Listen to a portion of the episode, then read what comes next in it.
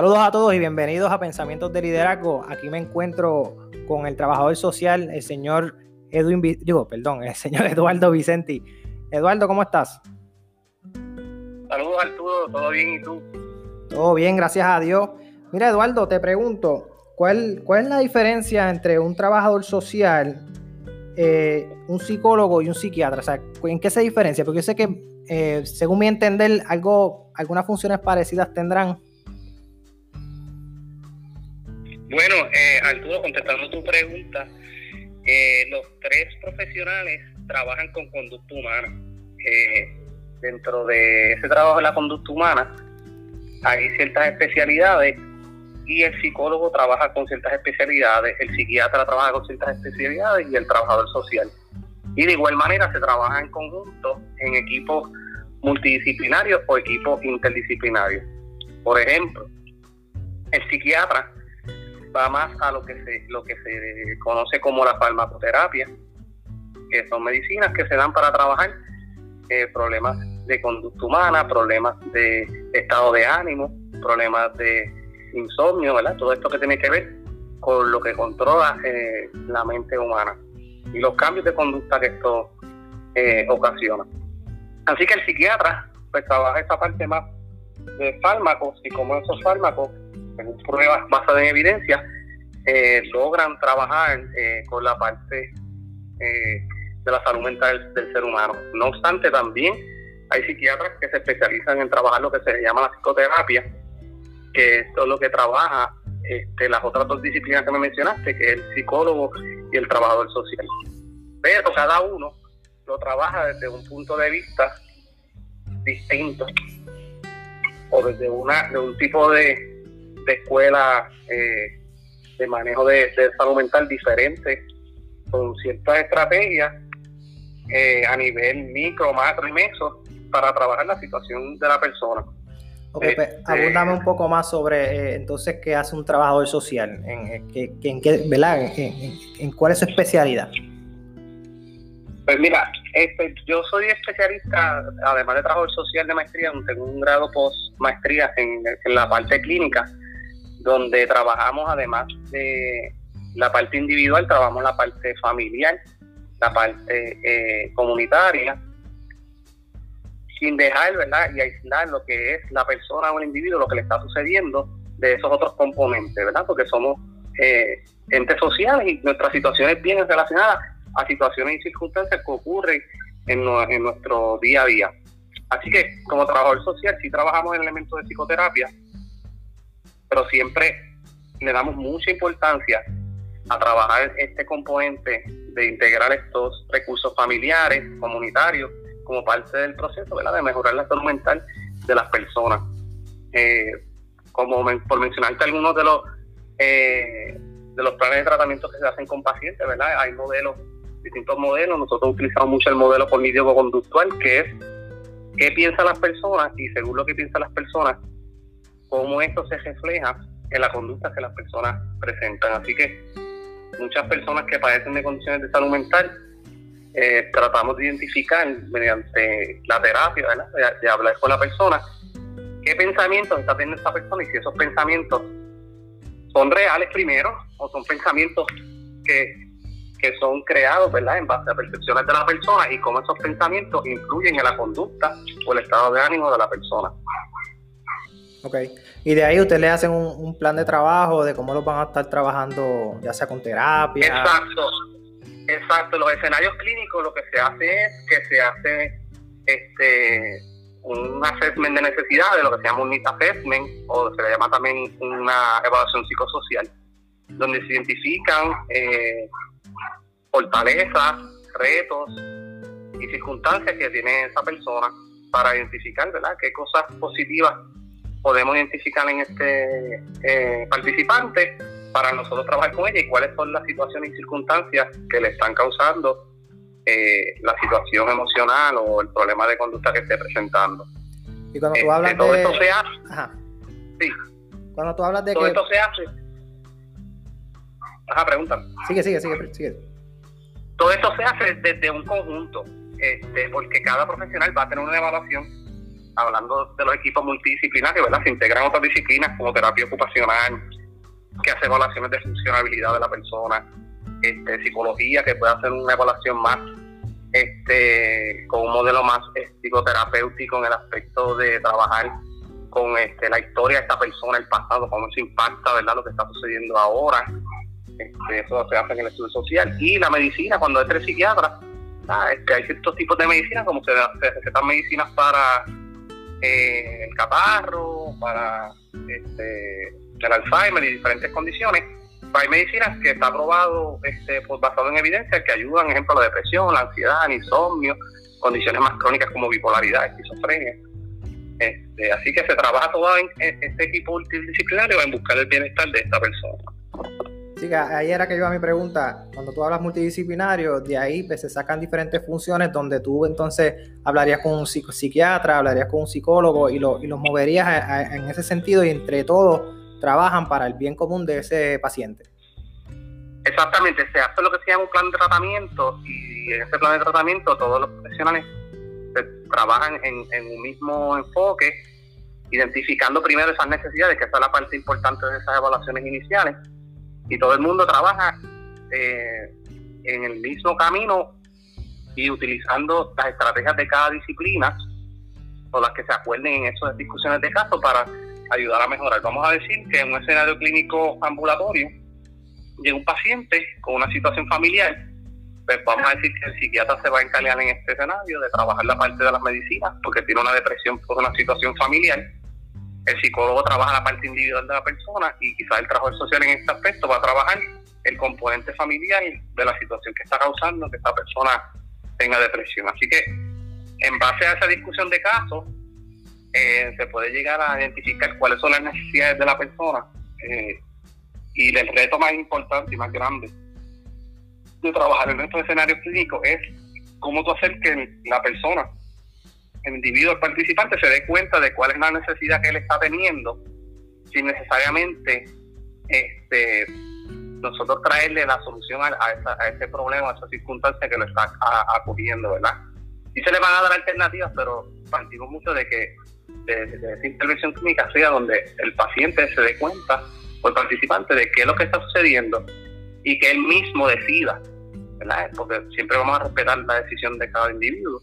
¿Cuál va a ser la, los cambios o, las implementaciones que él va a hacer para manejar sus circunstancias? Así que solo vamos a identificar el problema, porque muchas personas, ¿verdad? Cuando tienen circunstancias de depresión o, o alguna otra, no identifican cuál es el problema, así que le ayudamos a identificar cuál es el problema y las soluciones o las decisiones que vaya a tomar este participante, siempre debemos respetar, ¿verdad? Desde el punto de vista del individuo, las decisiones que él tome, pues vamos a apoyarlo en ese proceso y obviamente vamos a dejar saber cuáles son las posibles consecuencias de esas decisiones que se tomen, pero nunca, y eso esto es bien importante en los escenarios clínicos, y es parte de la ética, ¿verdad? Que se trabaja cuando se maneja con conducta y la responsabilidad que tenemos nosotros como clínicos terapeuta, este, ya sea trabajador social, psiquiatra o psicólogo, es respetar las decisiones de estos participantes siempre que tengan la capacidad para tomarlas, apoyarlos, ya sean en consecuencias negativas o positivas, y nunca, ¿verdad? Y respetar,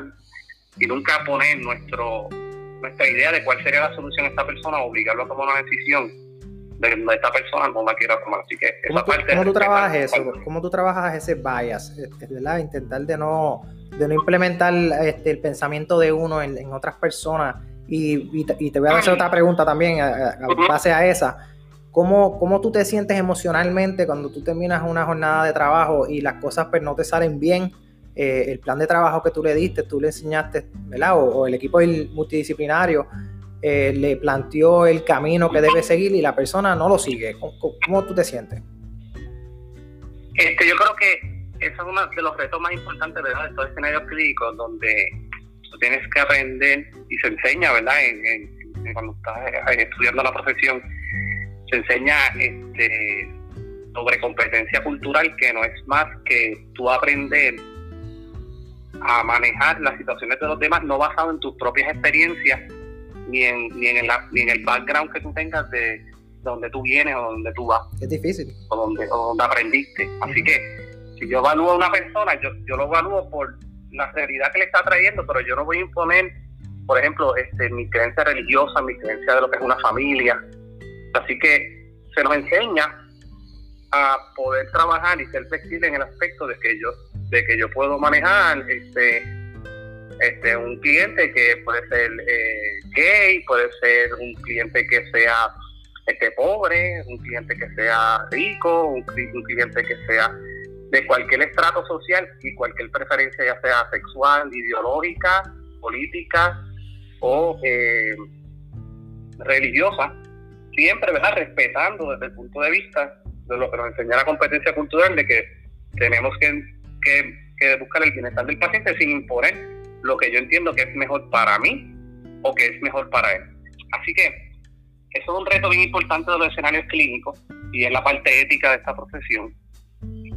Y me preguntaste también sobre eh, cómo tú te sentías después de una jornada de trabajo donde tienes ocho clientes en un día, llamadas telefónicas, este, eh, se convierte en un trabajo eh, como cualquier otro, ¿verdad? Este, emocionalmente sí puede, pueden haber situaciones y circunstancias, ¿verdad? Que, que sean de crisis y se manejan pero eventualmente por la experiencia y demás, tú vienes este, trabajando esto como cualquier trabajo y lo más importante es no tomar como persona nada de lo que sucede. Cuando digo esto es que las decisiones de las personas o el trabajo clínico que tú estás haciendo siempre tienes que partir de un punto de vista de que tú estás trabajando un plan de tratamiento donde la persona tiene que ser parte de ese plan de tratamiento, ¿verdad? Y, y tomar decisiones.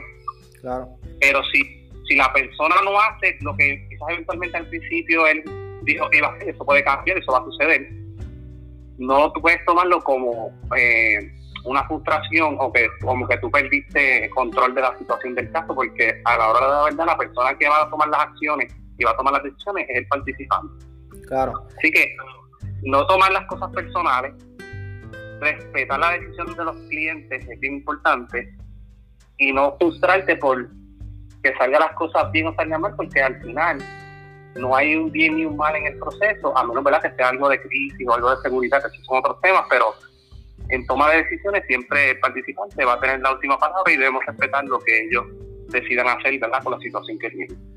Y asumo que eso tú lo fuiste desarrollando a través de la experiencia, a través del tiempo. Me imagino que cuando empezaste por primera vez era mucho más, más estrésico y ahora pues ya lo, lo han podido manejar un poquito mejor, asumo yo. Sí, este, eso se enseña en la academia, ¿verdad? Este, en la universidad se enseña en los cursos de práctica, en las escenas de práctica, las discusiones de casos con los profesores, este, ¿verdad? Llevando parte de lo que, de la teoría a la práctica, de lo que se enseña, por lo menos en los cursos de competencia cultural, de ética, este, se discuten los casos y se enseña qué cosas pudimos hacer bien, qué cosas pudimos hacer mal en los casos, se discuten los casos, ¿verdad? Siempre guardando la confidencialidad y ahí se le da teaching este, uno a uno al, al clínico este, durante esos escenarios para, para poder afinar ¿verdad? esos detalles según esas discusiones de caso. Así que esto sería a un nivel de responsabilidad, ¿verdad? En un escenario clínico. E imagínate que es el mismo nivel de responsabilidad que tiene un médico al recetar un medicamento, pues es el mismo nivel de responsabilidad que tiene este, un clínico, ya sea psicólogo, psiquiatra o trabajador social. Claro está trabajando con tener conocimiento de unas situaciones que tiene una persona e identificar cuáles de esas situaciones son de crisis que tenemos que trabajar al momento o tiene que ver con alguna ley, ¿verdad? Algo, porque siempre tenemos que estar trabajando conforme a la ley y las leyes que nos rigen la profesión. Eh, o cuáles decisiones, ¿verdad? Son decisiones personales que no hacen daño ni a la persona ni a otros. Claro, porque si tenemos que estar siempre tener bien claro que toda decisión que se tome de ese participante, después que no le haga daño a él mismo o a otras personas, podemos trabajar con eso. Y vamos a manejarlo siempre que no haya vida Este, en peligro. Mire, entonces cambiando a, otro tema, según estabas mencionando, ustedes trabajan, ¿verdad? El trabajador social trabaja en un ente multidisciplinario que trabaja con, con otros clínicos, doctores, ¿Cómo, cómo influye tu liderazgo en, ese ámbito? Pues yo creo que todas las profesiones tienen su importancia. Este, el trabajador social se va a distinguir siempre por traer ese proceso de la historia. El, el trabajador social siempre va a buscar y va a tener esa interacción eh, con los demás recursos que no son solamente el paciente. Así que siempre que viene un escenario clínico, va a suceder esto, donde todos los profesionales van a entrevistar al paciente, pero el trabajador social siempre parte de su assessment es entrevistar a ese recurso familiar que el paciente identifica como apoyo. Puede ser su esposa, su hijo, este, sus padres. Este, obviamente el, recurso familiar donde reside el paciente o está ocurriendo la situación. Y de ahí se recoge mucha información, mucha información este, donde la mayoría de los casos el punto de vista que trae la familia de la situación que está ocurriendo no es el mismo punto de vista de la situación que está ocurriendo que, que puede traer el participante. Así que es un reto bien grande y esta información es bien crucial eh, en cualquier tipo de escenario clínico, ya sea de salud mental o de salud física, porque ahí sí se trae cierta información como eh, si el paciente está cumpliendo con su tratamiento, si realmente lo que le está diciendo es cierto, se trae otra información que en cierto momento puede ser necesaria para utilizar herramientas como la confrontación, que se, que se puede utilizar en cualquier escenario clínico donde se, se utiliza sutilmente eh, una confrontación con cierta información con el paciente para verificar si lo que está diciendo es real. Así que ese componente social de esa información que nosotros traemos, ya sea de la familia, del trabajo, información del récord previo de otras cosas que sucedieron, eh, parte de, lo esencial de este estudio de caso que trae el trabajo social, que otras disciplinas que, muchas veces eh, aprecian del liderazgo del trabajo social, que trae mucha información que pueda aclarar eh, sobre eh, lo que lo que está sucediendo realmente con este paciente. Ok. Y por último, ¿qué, ¿qué, ¿qué tips o qué, ¿verdad? ¿Qué, ¿Qué, tú le podrías decir a las personas que estamos viviendo ¿verdad? algo totalmente nuevo para todo el mundo, que es lo que tiene que ver con el COVID-19, el coronavirus, especialmente ¿verdad? esa salud emocional, porque muchas personas eh, le huimos por alguna razón ¿verdad? A, cuidar nuestras emociones o a estudiarlas y a buscar ayuda cuando es necesario. Eh, ¿Qué tú le dirías a, ese, a las personas? Bueno, lo primero que yo podría decir es que la palabra crisis en toda la historia ¿verdad? de la vida del ser humano es igual a oportunidad. ¿Por qué lo digo así? Porque durante todo el proceso de la humanidad siempre, ¿verdad? partiendo un punto más macro, cuando hay crisis siempre va la oportunidad para hacer cosas diferentes. Este, es bien difícil para el ser humano también eh, adaptarse a las crisis. Este, yo he vivido distintas crisis, distintos escenarios de trabajo recuerdo hoy, este, en el día de hoy, hablando contigo así, que cuando ocurrió la, crisis del 2005, 2006, eh, cuando se va a las 936 de Puerto Rico, cierra el gobierno, ciertas circunstancias, recibió muchas personas que perdieron su empleo, tuvieron que reinventarse, personas que tenían sueldos de 100 mil dólares, 70 mil dólares, de un día para otro se van las la 936 de Puerto Rico, así que partiendo de, ese, de ese ejemplo, ¿verdad? Donde estas personas a nivel, a nivel económico y de empleomanía tuvieron una crisis, ¿verdad? Donde se quedaron prácticamente en la calle. Este, conocí mucho muchas personas que pasaron por los escenarios de trabajo en este tiempo, que se reinventaron, hicieron otras otras cosas, descubrieron eh, habilidades que tenían eh, que no habían descubierto, eh, porque vieron una oportunidad en esa crisis. Este, recientemente, ¿verdad?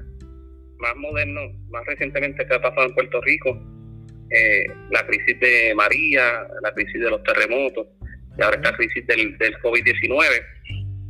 Eh, lo que marca es ¿verdad? Que, que vivimos en la era de la información, que hay mucha información corriendo, que también debemos discernir, ¿verdad? tomar decisión de qué información vamos a consumir ¿verdad? Y, y qué información vamos a ver, porque eso va a influir en cómo nos sentimos. Así que yo siempre he dicho que las personas que buscan ayuda a tiempo eh, previenen eh, circunstancias extremas como al llegar a una crisis. Así que mucha gente dice una salud este, cuando escucha salud mental piensa en cuando ya no puedo más es que voy a buscar ayuda. Exacto. Este, una buena salud mental se trabaja desde lo más básico, desde las situaciones que tú tienes día a día, identificas que necesitas a alguien que te escuche, que te ayude, que te dé guía, que te que te dé eh, diferentes puntos de vista, pues eso puede ofrecerte lo un profesional de la salud mental, porque he tenido casos, experiencias de personas con las que yo he intervenido en, en terapia que muchas veces la intervención terapéutica se limita a escuchar. Increíblemente, hoy día tenemos muchas personas eh, que no tienen que los escuchen y que cuando la persona se llama la terapia narrativa, cuando la persona expresa lo que siente, se escucha a sí misma, tiene una persona que lo escucha, que no la está juzgando, que eso es bien importante, ¿verdad? el proceso terapéutico, no juzgar. pues, pues las personas, muchas veces ellos mismos en ese proceso narrativo obtienen respuestas a su propia situación y, llegan ideas a su mente ¿verdad? En, ese proceso.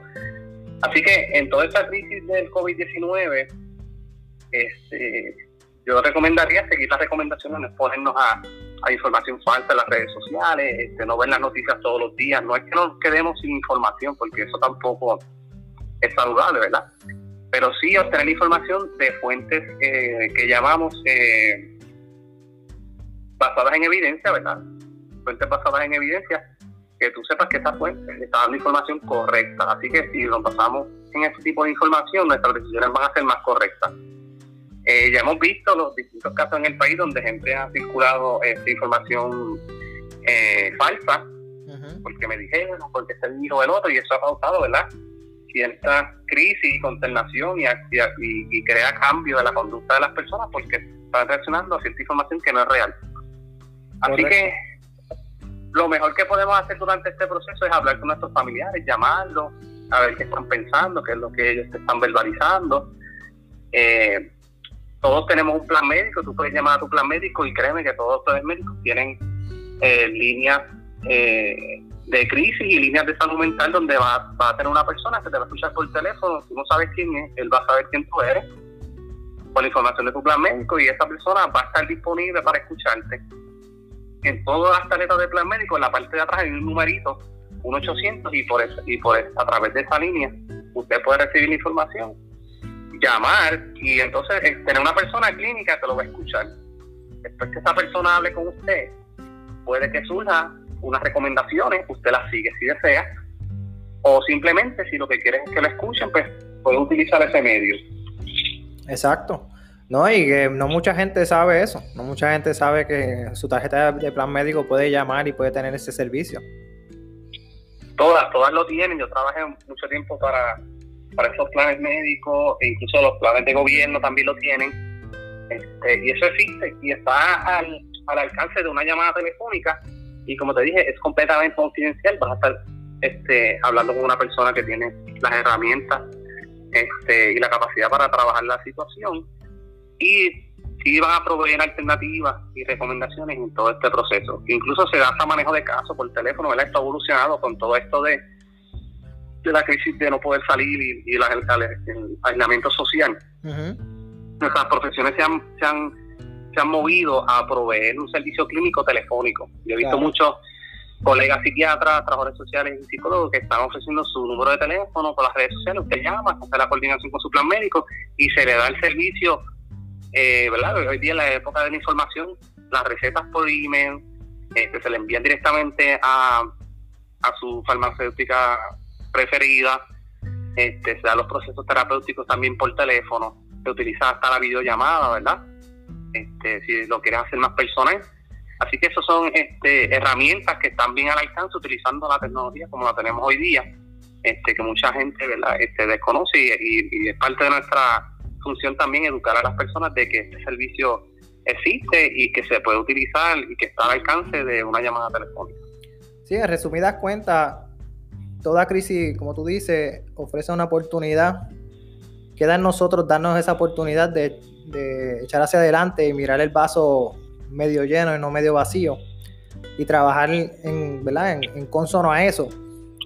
Eh, muchas veces nosotros tenemos el pensamiento como ese. En mi caso, yo, yo soy un tipo de persona que veo el vaso medio lleno, pero no me sigue, o sea, no, no, necesariamente es que me deje de doler lo que esté pasando o la crisis que pueda estar enfrentando, sino es tener, tratar, digo, trabajar para tener una mente positiva y buscar diferentes ángulos donde nos podamos adaptar al ambiente que nos rodea y buscar algunas posibles soluciones que quizás en el momento no sean las mejores, pero nos puedan llevar a, un futuro mejor, ¿verdad? De, lo, incierto que estemos viviendo en este momento.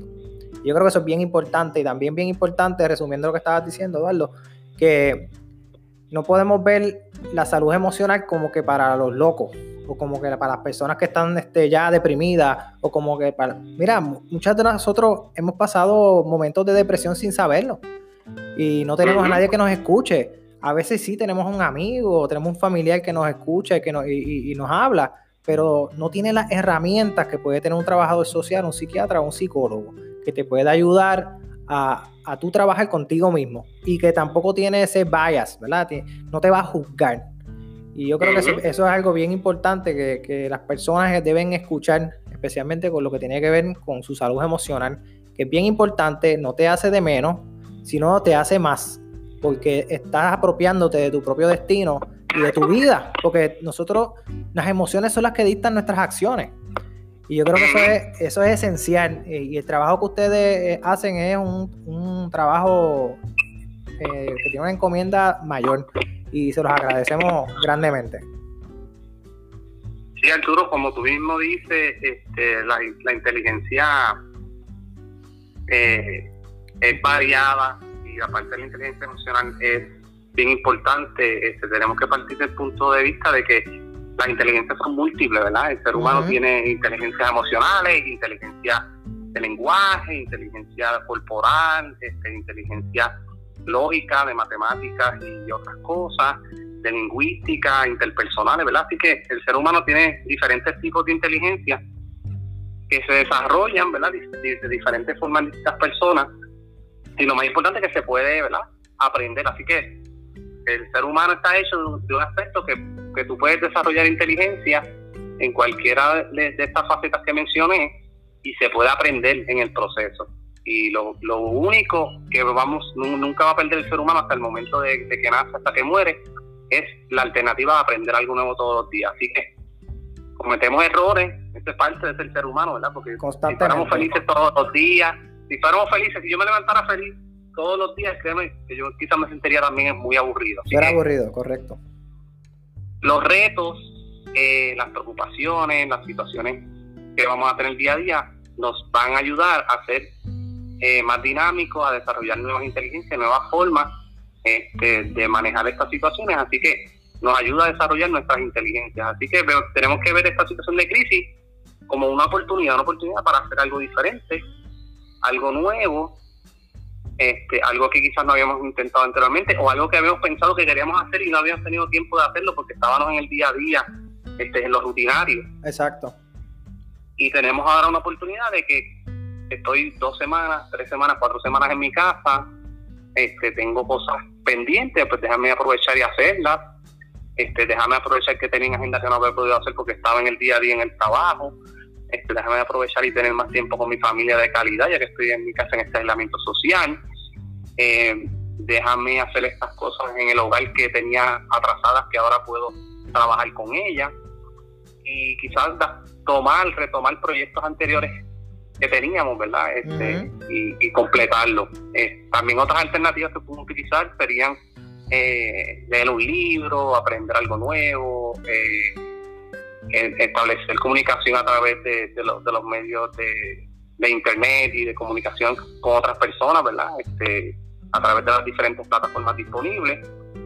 Ejercitarnos, ¿verdad? Que eso también es importante en el proceso de, del ser humano, ¿verdad? Este, se, identifica y hay estudios basados en la evidencia que dicen que el hacer ejercicio diariamente ayuda al bienestar este, emocional este, y al manejo de las emociones. Este, los seres humanos, la parte de lo que dice la evidencia eh, médica es que las personas eh, secretan ciertas sustancias cuando hacen, como la serotonina, cuando se hace ejercicio, que son las este, sustancias que se relacionan al bienestar.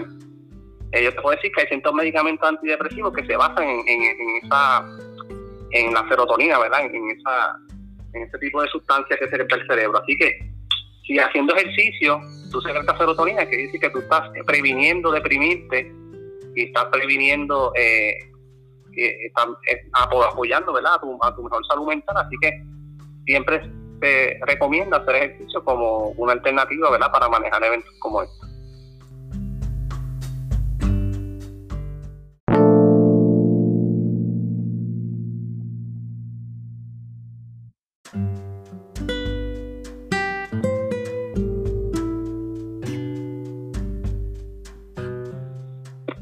Entonces estábamos hablando del ejercicio y la importancia que tiene para la salud emocional.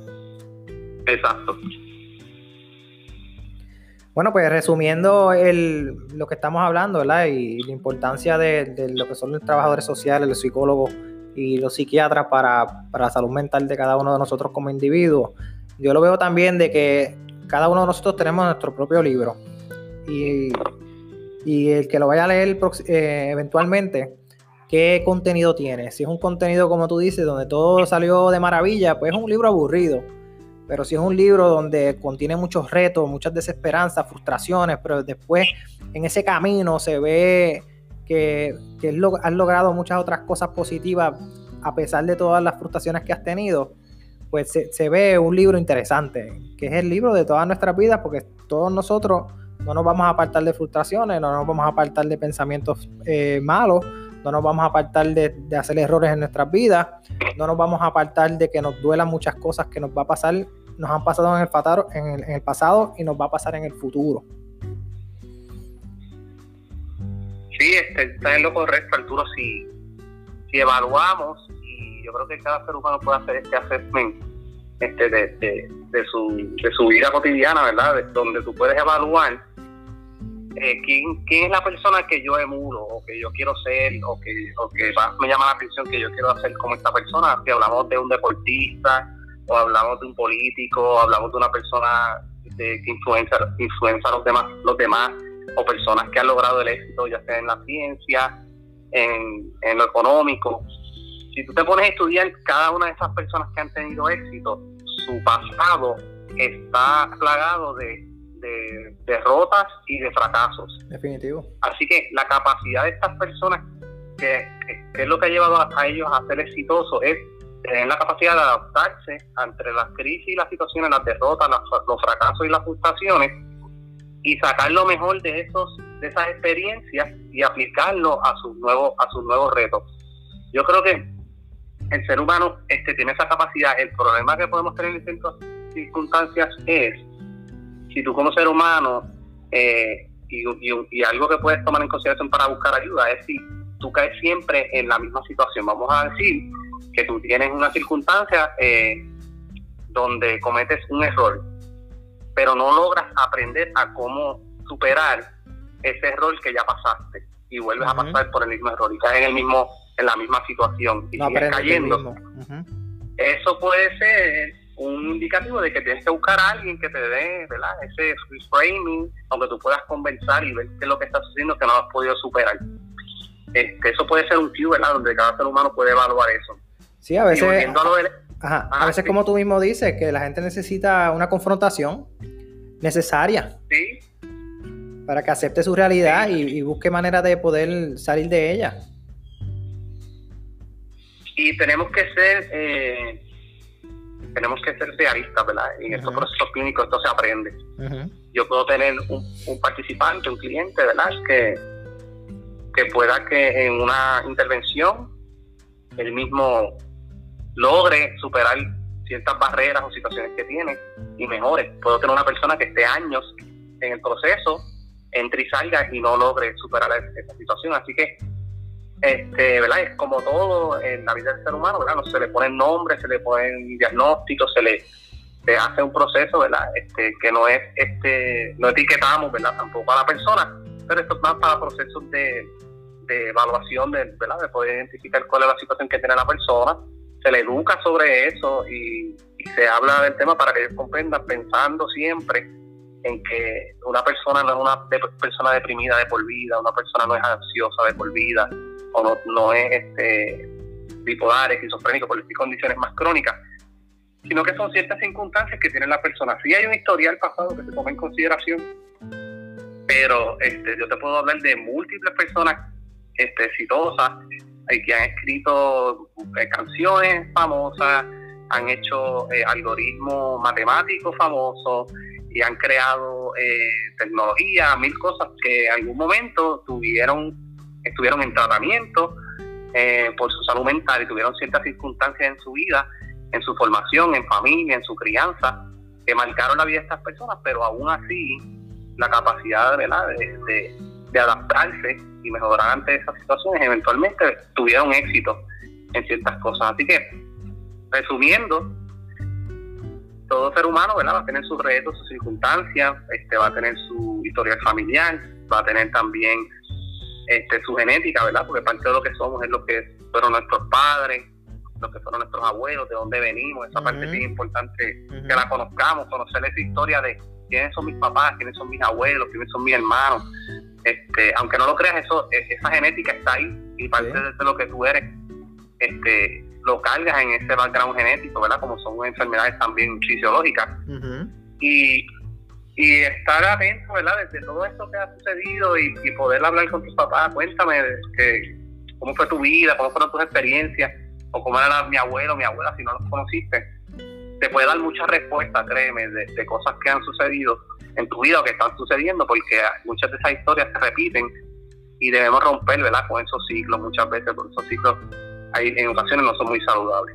Definitivo, y, lo primero para todo eso es saber reconocerlo.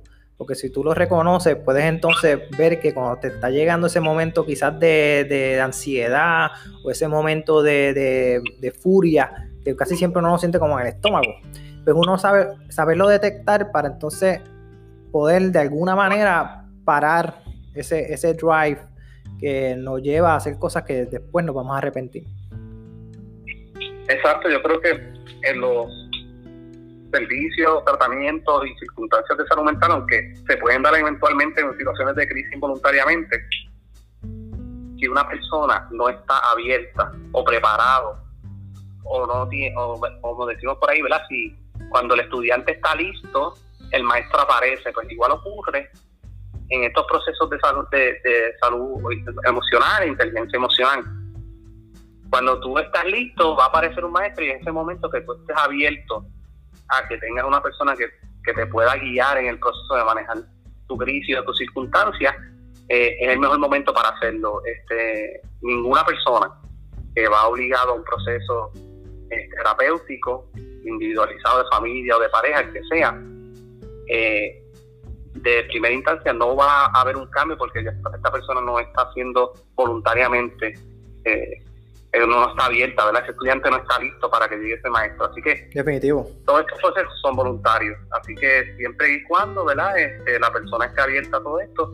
va a surgir ese cambio. Este, muchas personas eh, pasan años para, para que logren conseguir ese maestro y que ese estudiante esté listo, pero nunca es tarde. La, vida es así, ¿verdad? Los seres humanos somos a veces eh, intransigentes, a veces nos trancamos y tienen que pasar cosas en la vida, crisis o situaciones que nos enseñan a que debimos haber cambiado, pero lo, más importante de lo que tenemos es que lo podemos hacer cada día y tenemos una oportunidad de, mejorar y buscar esa ayuda si es necesario. Definitivo, el famoso hit rock bottom o el famoso este caerte bien duro contra el piso para que entonces aprenda eh, y que nos pasa constantemente a todos. Eh, de una manera, ¿verdad? Algunos más, más fuertes que a otros, pero a todos nos pasa y saber identificarlo y y, moverte a hacer el cambio. No solamente que viviste la experiencia, sino utilizar esa experiencia para no volver a cometer el mismo error. Porque muchas veces cometemos el, error, sabemos que lo estamos cometiendo y lo seguimos cometiendo. Entonces no aprendemos nada. Eh, es tener.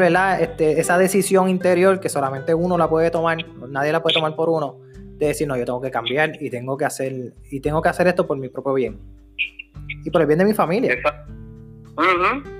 Este, yo creo que, que muchas veces este, es bien, bien importante rodearnos de personas, ¿verdad?, eh, que tenemos a nuestro alrededor que puedan en algún momento, eh, y esto ocurre en los escenarios de trabajo, o en los escenarios este, de personas, que amigos que tú tienes o familiares, eh, rodearte de personas que quizás cuando vean que tú estás cometiendo un error, tengan la capacidad de, de ser afectivos y decírtelo, mira, esto está pasando, entiendo que está mal eh, muchas veces eh, inconscientemente nos rodeamos de personas que aunque ven que lo estamos haciendo mal, eh, nos hacen coro, nos aplauden. Ese tipo de personas no, no, no está siendo eh, sincera, ¿verdad?, con nosotros. No te añaden valor, punto. Sí, porque si, si tú ves que estás cometiendo un error y, hay una persona que puede decirte, mira, no hagas esto, esto lo estás haciendo mal, este, entiendo que esto te va a afectar, entonces esa persona no se está preocupando por ti, ¿verdad? No te está dejando saber su opinión. tampoco es que vamos a hacer todo lo que nos digan los demás, pero este, muchas veces escuchar este, el feedback de otra persona te puede hacer caer en control o caer en juicio de que, oye, sí, estoy haciendo esto mal, este, creo que debo hacer algo diferente, este, puedo ajustarlo eh, y puedo ser mejor persona. Así que rodearnos de personas que se preocupen por tu salud emocional y las decisiones y tu inteligencia emocional es importante.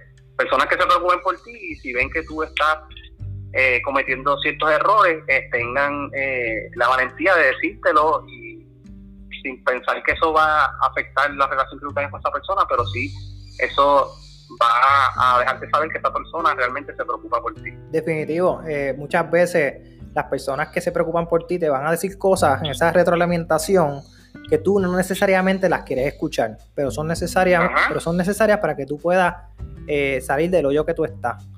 Y esas son las personas que realmente te añaden valor a tu vida. No es, no es cantidad de personas que te rodean, sino la calidad. Tú puedes tener, hay personas que puedan tener 20 amigos, pero ninguno vale nada. Y sin embargo, uno puede tener dos o tres amigos que son los que realmente te, dan, te añaden valor. Y obviamente familiares, estoy, estoy hablando de amigos, familiares, que uno puede tener muchos, pero son pocos los que realmente te añaden valor. Y eso es lo que uno tiene que estar buscando constantemente. Personas que te añadan valor y, te hagan ser mejor. Que cuando tú tienes algo, tú tienes una idea, la zumba y ellos te la viran para atrás con una otra mejor. O te apoyan. O cuando te ven que estás haciendo algo mal, mira, este, Arturo, veo que estás haciendo esto y realmente eso no, lo veo correcto. Yo creo que deberías hacer esto y lo otro, ¿verdad? Esa es mi, mi humilde opinión que te hagan ver la realidad. Y, no hay muchas personas así. Y es bien importante buscarla. O poder retarte a ser mejor persona o, a lograr cosas Definitivo. que tú crees que, que tú la pudieras hacer. Este, apoyarte, ¿verdad? Cuando este, en momentos que, piensas que no lo vas a lograr. Eh, así que ese tipo de personas siempre es bien importante tenerla a tu alrededor para poder tener ese feedback. Créeme que muchas veces este pensamos, ¿verdad? Que esta persona no quiere lo mejor para nosotros y, a veces como ser humano uno se puede molestar porque hay esta persona que en cierto momento te dijo algo que no te cayó porque no iba por la línea de pensamiento que tú estabas pensando en ese momento o que tú crees que era correcto. Pero eventualmente nos sucede en la vida, ¿verdad? Que cuando seguimos teniendo eh, estas relaciones con otras personas, relaciones sociales y envolvernos, nos damos cuenta que muchas veces pasaron personas por nuestra vida que quizás nos dejaron, dejamos que entraran y quizás estaban trayendo eh, experiencias que podías tener en la vida que te iban a lograr ayudar, ¿verdad? A ser mejor persona o, a sobrepasar ciertas circunstancias que tuviste en tu vida. Así que eh, siempre se recomienda eh, evaluar, sí, qué tipo de experiencia de vida tú vas a tener o con quién te vas a relacionar, pero no importa la relación que tú vayas a tener con cierta X, Y personas, tú vas a obtener una experiencia, un aprendizaje de que de la vida, de, yo intenté hacer esto, eh, pensaba que era esto, pero tuve esto otro. Yo pensé que esta persona era así, pero me relacioné con ella y era de esta otra forma diferente. Definitivo. Esto te va a enseñar en la vida que es necesario, por eso no debemos cerrarnos, ¿verdad? Este, vamos a, traer el ejemplo, ¿verdad? Si perdemos un trabajo, si perdemos una relación de pareja, perdemos una familia, este, perdemos este, una, una actividad, perdemos un, plan futuro o perdemos algo que queríamos realizar. Ese proceso no fue en vano, hubo un proceso de aprendizaje eh, que te va a ayudar a las próximas eh, retos que tengas en la vida y no cerrarnos a volver a hacerlas nuevamente porque de eso se basa la vida, ¿verdad? De intentar, de tratar de hacer cosas nuevas y diferentes. Definitivo, te da sabiduría sabiduría no es necesariamente por, ser viejo, sino el, sabio es por todo lo que ha vivido y lo ha, y lo, y lo ha aprendido. Y volviendo a lo que estabas hablando anteriormente, hay, hay está la presión de grupo negativa y está la presión de grupo positiva. Tú tienes que decidir por cuál tú te vas a ir. Por la negativa que todo el, todo el tiempo te está sacando de lo que es prioridad importante para poder cumplir con tus metas y objetivos, o la positiva que te ayuda y te empuja a que puedas lograr esas metas y esos objetivos. Y ahí podemos tomar el ejemplo que hemos, hemos vivido con el grupo que, tuvimos con Randy en, en, el Ironman, donde constantemente nosotros nos empujábamos a, dar lo mejor de cada uno y poder terminar eh, el reto que, nos, pusimos el año pasado, digo, hace, años, hace ya dos años ya casi. eh, de hacer nuestro primer Ironman y, y así, se, y así fue. Eh, y, disfrutarnos la, el, trayecto, porque yo no sé si te pasó como me pasó a mí, que yo terminé el Ironman y fue como que, ok, como que pensé que iba a ser como que un poquito más, más, no sé, pensé que me iba a sentir un poco mejor que cuando, que, que con todo el trabajo que, que, que trabajé para poder lograr eh, terminar ese reto. Y entonces lo que vale es eso, lo que vale es el, el, trabajo, el reto, eh, las largas horas de entrenamiento para poder lograr ese objetivo y esa meta. Y eventualmente, pues, lanzarse nueva Exacto. Eh, yo creo que no es llegar a, lo que tú te propones, es todo lo que tú haces para llegar hasta ahí. Exacto. Lo que va a contar, porque eso es lo que te va a, a enseñar. Tú te pones una meta, pero todas las cosas que tú tienes que hacer para llegar a esa meta, todos los sacrificios, el tiempo que dejas de dedicarle a cierta cosa para dedicarlo a, a, a otra, para lograr ciertas metas, es el proceso de aprendizaje. Este, una vez tú llegas a la meta, eh, tienes esa satisfacción que lo lograste, pero quizás vas a extrañar cosas que hiciste para llegar a esa meta, porque parte de ese proceso, aunque es duro, el ser humano disfruta, disfruta tener esos retos, disfruta tener esos cambios, este, aprender cosas nuevas. Yo creo que el ser humano nunca deja de aprender y en esos procesos de, retos y aprendizaje y, lo que estamos pasando ahora, ¿verdad? Con, el, con el COVID-19, eh, tiene un proceso de aprendizaje. Y quizás vamos a aprender a valorar cosas que creíamos que las teníamos por sentadas o que ya eran nuestras y ahora al no tenerlas por tanto tiempo las valoramos más, vemos la, quizás vamos a ver la vida diferente, este, repensar lo que estábamos haciendo como sociedad, ¿verdad? A un nivel macro, eh, que estábamos haciendo por nosotros, por los demás, este, qué tipo de cosas podemos cambiar, eh, qué, qué, cosas vamos a valorar ahora, ¿verdad? Hay muchas preguntas, muchos ifs, ¿verdad? De, que va a llegar a, nivel subconsciente de cada ser humano y a nivel social qué estamos haciendo por el planeta, ¿verdad? También este, los cambios que estamos viendo y los cambios que vemos ahora que no estamos en la calle, ¿verdad? Todo lo que estamos viendo también trae mucho que pensar de lo que de lo que estamos haciendo y, y es una oportunidad, fíjate, hablando más de eso, ante todo esto que ha pasado con la crisis, vemos que la naturaleza, después que se estuvo contaminando por mucho tiempo, estamos viendo que está resurgiendo, ¿verdad? Eso es así. Así. que eso nos, manda un mensaje, ¿verdad? Nosotros como sociedad, de qué estamos haciendo, de, qué es lo que, lo que nos espera, nos puede esperar si no hacemos cambios en lo que, en lo que estamos haciendo a nivel de sociedad. Y eso empieza desde un individuo, ¿verdad? Desde que una persona cree conciencia y lo, y lo comparta con los demás. Así que volvemos al punto de inicio. Hay crisis y hay oportunidad. Siempre va a haber oportunidad. Definitivo. Y para, y para finalizar, Eduardo, ¿qué palabra tú le dirías de esperanza para todos estos oyentes que estén escuchando o que escuchen en la eventualidad? Porque este formato permite que puedas venir y escucharlo cuando tú quieras. Eh, ¿qué, ¿Qué palabra de esperanza tú le darías a aquellas personas que quizás en estos momentos estén viviendo ¿verdad? Algo oscuro, ¿verdad? Donde no ven salida. Yo creo que lo que debemos empezar a hacer como, como seres humanos, más que nada, es empezar a nutrirnos de cosas positivas. Este, porque si pensamos de una forma positiva o escuchamos y consumimos, ya sea por el oído o por lo que vemos, cosas que no tengan esperanza o que sean positivas, vamos a ver cambios en, lo que vamos a, pensar, ¿verdad? Y cómo esto va a influir nuestra conducta. Así que, eh, como han pasado otras crisis, en la historia de la humanidad siempre ha sido así. Eh, las crisis crean oportunidades y cambios, eh, cambios positivos, cambios negativos. Este, no, no centrarnos en todo lo malo que nos está pasando, empezar también a, valorar las cosas que no valorábamos, este, repensarnos en nuestro aspecto individual, familiar, de trabajo, en lo económico, ¿verdad? Cómo estábamos llevando nuestras vidas, aprender de lo que lo han logrado, ¿verdad? Cómo lo han logrado, qué ellos han hecho, qué cambio podemos hacer nosotros, eh, porque esto está empezando aquí ahora eh, en Puerto Rico, pero tenemos este, otras situaciones en otros países del mundo, ¿verdad? Ya un mundo globalizado que ha logrado salir qué cosas ellos implementaron, qué, qué cosas ellos hicieron. Eso, eso es lo bueno, ¿verdad? Muchas veces el ser humano tiene que aprender a aprender de los errores de los demás para no cometer esos mismos errores. Así que eso es una, una enseñanza que todos podemos aplicar. Y, y no perder la esperanza, la esperanza es lo último que debemos perder, ya sea si tú la quieres cultivar a nivel individual, a nivel espiritual. Definitivo. Eh, rodearte de personas que puedan tener ese tipo de pensamiento. Este, también tenemos que aprender a cortar las personas negativas.